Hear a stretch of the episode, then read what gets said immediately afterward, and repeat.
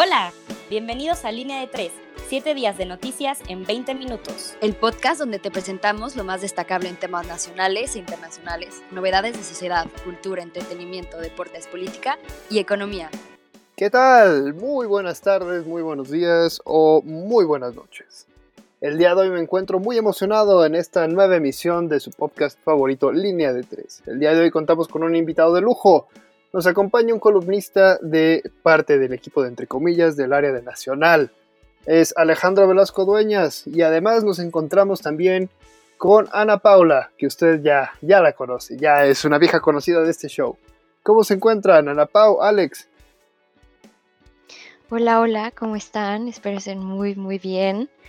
Yo, pues aquí vamos con mucho frío ya en, pues aquí en Francia, pero pues muy bien, ustedes cuéntenme cómo van. Hola Ana Pau, Julio, muy buenas tardes.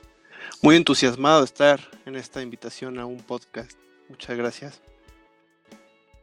Qué bueno, qué bueno chicos. Y ahí con el clima y el frío, pues me imagino también ahí lo traemos. Pero bueno, si les parece, nos vamos directamente a la información. Alejandro, cuéntanos qué nos trae esta semana. Claro que sí, Julio. Bueno, pues, Nacional tenemos diputados aprueban en lo general y en lo particular el presupuesto más austero del siglo. Con 305 votos a favor y 151 en contra, la Cámara de Diputados aprobó en lo general y en lo particular el dictamen al proyecto del presupuesto de egresos de la Federación para el ejercicio fiscal del 2021, cuyo gasto total prevé, prevé asciende a 6.29 billones de pesos. Así lo afirmó la Cámara Baja en uno de sus boletines. El paquete económico aprobado supone una reducción del gasto del punto 3 frente al presupuesto del año pasado, siendo considerado el más austero del siglo. López Obrador decide inundar los municipios más pobres para no afectar Villahermosa. En el segundo día de gira del Ejecutivo Federal por Tabasco, el mandatario confesó que se abrieron parcialmente las compuertas de la presa para evitar que se registrara una inundación mayor en Villahermosa aunque eso implicó que la salida del agua afectara a los municipios de Centla y Jalpa. Las inundaciones de la entidad han dejado al menos 5 muertos, 148.000 personas afectadas y 35.982 viviendas inundadas. Ebrad anuncia acuerdo de precompra de la vacuna Pfizer contra COVID-19. El secretario de Relaciones Exteriores, Marcelo Ebrard, informó que existe un acuerdo de precompra de la vacuna de Pfizer que tiene una efectividad del 90% para prevenir el COVID-19.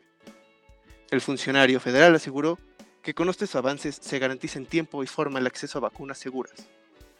Ahora, no es mentira que la estrategia que el presidente López Obrador ha implementado en relación a las inundaciones en el estado de Tabasco ha sido objeto de múltiples críticas, pero me gustaría saber, ¿ustedes qué opinan? Pues mira Alejandro, la verdad es que la, pregunta me resulta un poco, un poco triste, realmente esa es, esa es la palabra que busco, o sea, estar hablando de que un mandatario con el cual siempre gobernó en esta afán de los pobres van primero y todo eso, y haga mención a que van a morir prácticamente todas las aspiraciones, los sueños que dejaron en sus hogares, en sus casas, en sus aldeas, por una decisión así, me parece muy triste y muy deplorable que esté haciendo este tipo de actos. La verdad creo que es una, una, una muestra muy clara de la irresponsabilidad que tiene al momento de gobernar. Pero bueno, Ana Paula, ¿tú, ¿tú consideras de esta manera también los actos por parte del presidente? Yo más de una manera irresponsable, yo creo que es algo, es completa hipocresía. Yo creo que durante la campaña de López Obrador, como tú dijiste, bueno, bien dijiste, es este constante ayuda a los pobres y los pobres van primero y todo para, para pues para que salgan de la pobreza, lo que sea.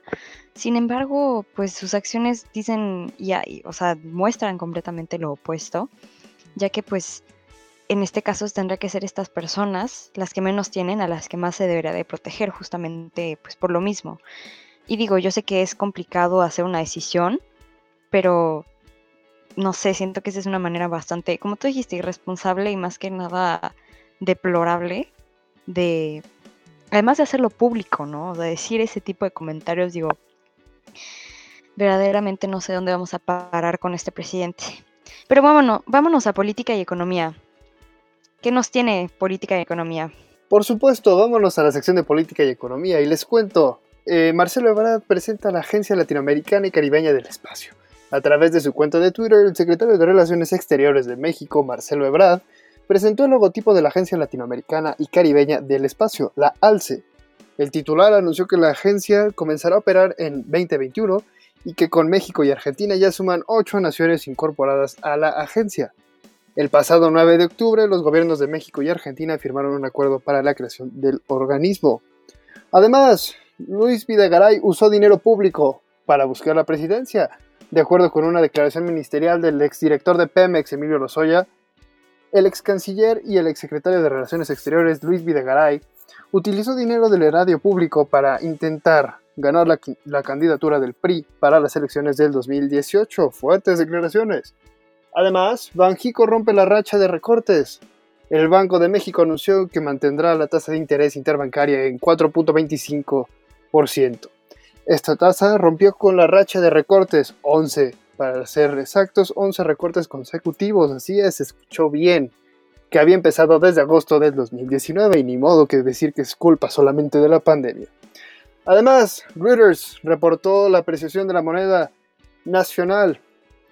Reuters aprobó que el peso se ha apreciado alrededor de un 5% en las últimas seis semanas. De acuerdo con la firma, la apreciación tiene fundamentos en la victoria y el discurso del presidente Joe Biden.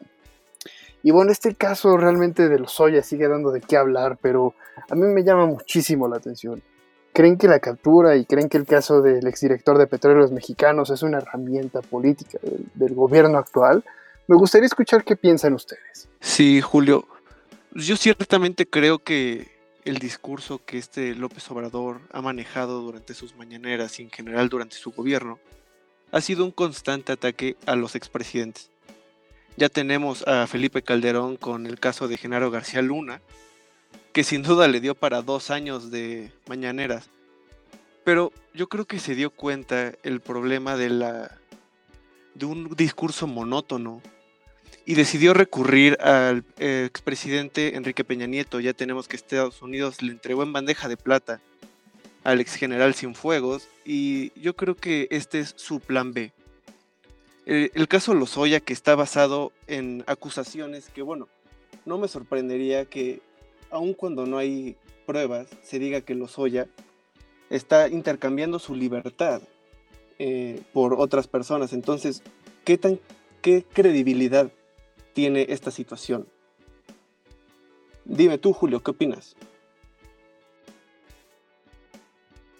Por supuesto, mira, yo lo que creo desde mi óptica es que este tema de, de petróleos mexicanos es algo sumamente como una rompas en caso de emergencia, ¿no? Yo soy de la idea de que en verdad cuando se le acabe el tema de la corrupción, o sea, realmente más que dedicarse a gobernar, se ha dedicado a ejercer este tema de llenarse de herramientas políticas para seguir captando información mediática y que pueda realmente generar el debate público, ¿no? que es una estrategia política muy inteligente, lo creo, pero al mismo tiempo no creo que va a ser muy fructífera. Realmente creo que el caso de los Lozoya sí es una herramienta que, le va a, causar problemas tarde o temprano, más por la administración de petróleos mexicanos, que su bandera es precisamente todo esto de Pemex y que sigue hasta la fecha, ¿no? Y, bueno, realmente esa, creo que es la, posición o la postura realmente del actual mandatario. Pero perfecto, Ana Paula, también por favor cuéntanos qué nos trae la sección de internacional. Claro que sí, para la sección internacional de esta semana, vámonos a América Latina, ya que parece haber muchísimo movimiento en Perú.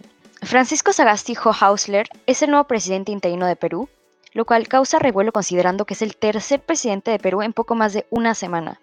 El Congreso peruano aprobó este lunes, con 97 votos a favor, 26 en contra y 0 abstenciones, la nueva mesa directiva. Francisco Sagasti quedó designado como mandatario provisional. Será el presidente hasta julio de 2021, cuando esté previsto que, se tome, posesión el que tome posesión el ganador de las elecciones generales del 11 de abril. La votación se llevó a cabo en, media, en medio de la, grave crisis política y social en el país, tras la destitución del ahora expresidente Martín Vizcarra la semana pasada y el expresidente del Congreso Manuel Merino. Ahora una buena noticia, Armenia y Azerbaiyán han acordado el alto al fuego. En la disputada región de Nagorno-Karabaj, se ha llegado al alto al fuego junto a la mano de Rusia, que entró en vigor este 10 de noviembre y que incluye el despliegue militar y de tropas de paz rusas para frenar el conflicto. Sin embargo, en la zona yacen ya innumerables cadáveres. Además, Azerbaiyán concede 10 días más para que se libere un territorio seguido por las fuerzas armenias y que la ONU sí reconoce como soberanía azerbaiyana. Ante el suceso, los ciudadanos de la zona han decidido comenzar a quemar sus propias casas, táctica que evita dejar un rastro valioso a sus enemigos, pero lo que supone un aumento de la inestabilidad, el terror y la violencia. Y bueno, tristemente no todos son buenas noticias. Eh, y bueno, el Frente em, Polisario declara la guerra a Marruecos. Rompiendo el alto al fuego declarado en el año 1991, el conflicto entre Marruecos y el Polisario se desencadenó cuando unos activistas saurís bloquearon el paso de una vía comercial en el paso fronterizo de Gergerat, esencial para unir a, Mauritania con la zona del Sahara Occidental. Apenas este pasado domingo, día 15, le declaró la guerra a, Marruecos, violando el acuerdo firmado por la ONU. Asimismo, esta zona del Sahara, antigua colonia española, pertenece desde 1975 al Comité Especial de, Colonización de la ONU, provocando desde entonces una disputa entre los países por un dominio de este territorio. Los campos de refugiados, las protestas con armas de guerra y el toque de queda están siendo los primeros pasos. Y todo esto es un breve resumen de todo lo que está pasando a nivel internacional en este momento. Pero ahora quiero preguntarles qué piensan de la situación en Perú. De manera más específica, ¿creen ustedes que los movimientos sociales que se vieron el año pasado en América Latina han dado sus frutos? Pues mira, Ana Paula, yo creo que el tema de, Perú es algo inédito. O sea, realmente habíamos visto todo este tema de, de los mandatarios, de que se engolosinan con el poder, etcétera, etcétera. Pero yo realmente creo que el cambio aquí por parte de los ciudadanos organizados sí da frutos hasta cierto punto, ¿no? Hasta qué punto realmente la, la inconformidad de un segmento específico representa la inconformidad de todo el país, ¿no? Y creo que ese fue el claro ejemplo de que corrieron a un presidente que a lo mejor sí tenía actos de corrupción, pero se puso alguien que estaba igual o peor, que era el presidente del Congreso, y luego ahora el presidente interino. La verdad es que me suena un revoltijo bastante interesante. Y, bueno, o sea, realmente creo que esa es la brecha que se ha seguido en América Latina, que es la constante lucha de la corrupción. ¿O tú qué crees, Alex? Sí, yo sin duda creo que la cruz que América Latina le ha tocado cargar en los últimos años es sin duda la lucha de poder que se ha, que se ha visto entre los presidentes esa ambición que se dio por parte del presidente, al cual sí se le imputaron cargos que, nunca negó y que estuvieron en proceso de, de evidencia. Yo creo que fue una completa negligencia y un atentado a los derechos humanos el dejar de lado la presunción de inocencia de este presidente y dejar que, este, el presidente interino del Congreso haya tomado el poder. Sin duda los movimientos sociales ejercieron una gran presión en el gobierno, pero yo creo que la solución para el, poder, la lucha de poder que se ha llevado a cabo en América Latina es diferente. Pero bueno, ahora vamos a la sección de Sociedad y Cultura. ¿Qué nos tienen? Y bueno, en la sección de esta semana en Sociedad y Cultura, las noticias se enfocan solamente en un acontecimiento específico. Una noticia que no se debe olvidar es el caso de Alexis en Cancún. La Fiscalía de Quintana Roo detuvo a dos hombres por el feminicidio de Bianca Alexis. La Fiscalía anunció que puso a su disposición de un juez de control a dos hombres que probablemente participaron en su feminicidio. De acuerdo con las investigaciones, estos dos sujetos fueron detenidos ya que poseían el teléfono de la víctima y otras tres personas se encuentran a disposición del Ministerio Público. Esto sería todo, un poco corto para la sección de Sociedad y Cultura. Y bueno, indudablemente México se ha vuelto un infierno para las mujeres. Sin embargo, lo peor de todo es la respuesta de las autoridades. ¿Qué piensan ustedes sobre los acontecimientos ocurridos la semana pasada contra las feministas que se manifestaban contra este hecho? A mi parecer, personalmente, es reprochable que las autoridades nacionales hayan respondido de esta manera. Pues mira, Ana Paula, francamente ese tema sigue siendo bastante sensible. Eh, si me preguntas una postura personal al respecto, es que se nota mucho la diferencia entre una policía que ya está acostumbrada al conflicto, como es la política, bueno, perdón, la policía de la Ciudad de México, como ya están estos granaderos, como ya tienen este control, como ya saben dispersarlo, las cápsulas de encapsulamiento que desde una postura personal considero que estuvo, están muy bien eh, muy bien establecidas y que creo que desde un marco jurídico son perfectamente válidas, pero eh, el tema de los balazos creo que eso sí ya sobrepasa muchísimo, muchísimo todo este tema. Lo único que va a hacer es engrandecer el tema de la violencia, engrandecer el tema del debate y sobre todo creo que no va a solventar nada y no solucionó nada, ¿no? Y creo que ese es el verdadero problema que, que veo en el tema de, del abuso de autoridad. Y, como lo menciono, creo que tiene que ver mucho como esta policía en temas como, en, bueno, en estados que son foráneos a la Ciudad de México, ajenos a la Ciudad de México, no tiene la misma capacidad para poder controlar este tipo de manifestaciones a las cuales tristemente, diría yo, ya están acostumbrados o ya estamos acostumbrados la mayoría de nosotros. ¿Tú qué piensas, Ana Paula? Yo siento que, bueno, me impresiona mucho escuchar que, que crees que em, este derecho a la o sea, a manifestarse por algo tan grande y tan grave, pues debería de ser em, reprimido, especialmente, digo, mucha gente olvida que estas eh, manifestaciones, entre comillas, no entre comillas violentas, vaya, pero pues donde hay tantos desastres y tanto, pues violencia y donde se atenta hacia, no sé, contra estatuas, lo que sea, entradas, puertas, no importa, paredes, se me hace verdaderamente, pues creo en mi, en mi, o sea, personalmente que es el último recurso después de, pues, luchar tantas veces de manera pacífica y que obviamente nadie, pues nada cambie, ¿no? Ese es algo que, primero quiero dejar en claro. Y de y, un segundo tiempo estoy completamente impresionada de la manera en la que en, la que las, las, autoridades en Quintana Roo em, pues respondieron a estas manifestaciones.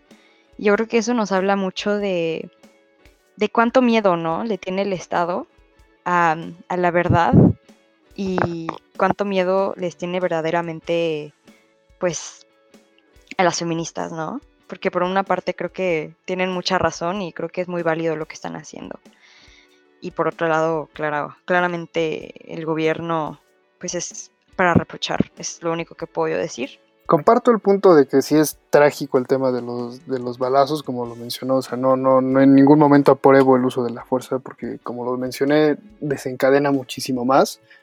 Pero yo sí creo que, bueno, de entrada en la manifestación y de acuerdo a los videos, no solamente había mujeres, había niños, había hombres, había de todo, ¿no? Y eso es lo verdaderamente preocupante pero sí creo que, el poder del, pues el poder al final de cuentas recae otra vez en los ciudadanos y creo que sí es válido manifestarte, sin embargo creo que el tema de, los abusos policiales ya están muy de más. Pues sí, Julio, creo que em, esta, pues creo que es la perspectiva de cada uno y creo que en eso somos muy diferentes. Pero bueno, cuéntanos mejor qué nos tiene deportes esta semana, qué nos tiene esta sección. Por supuesto, vámonos con los deportes. Les traemos la información. De entrada cabe resaltar que esta semana no hubo fútbol en las ligas europeas por la fecha FIFA.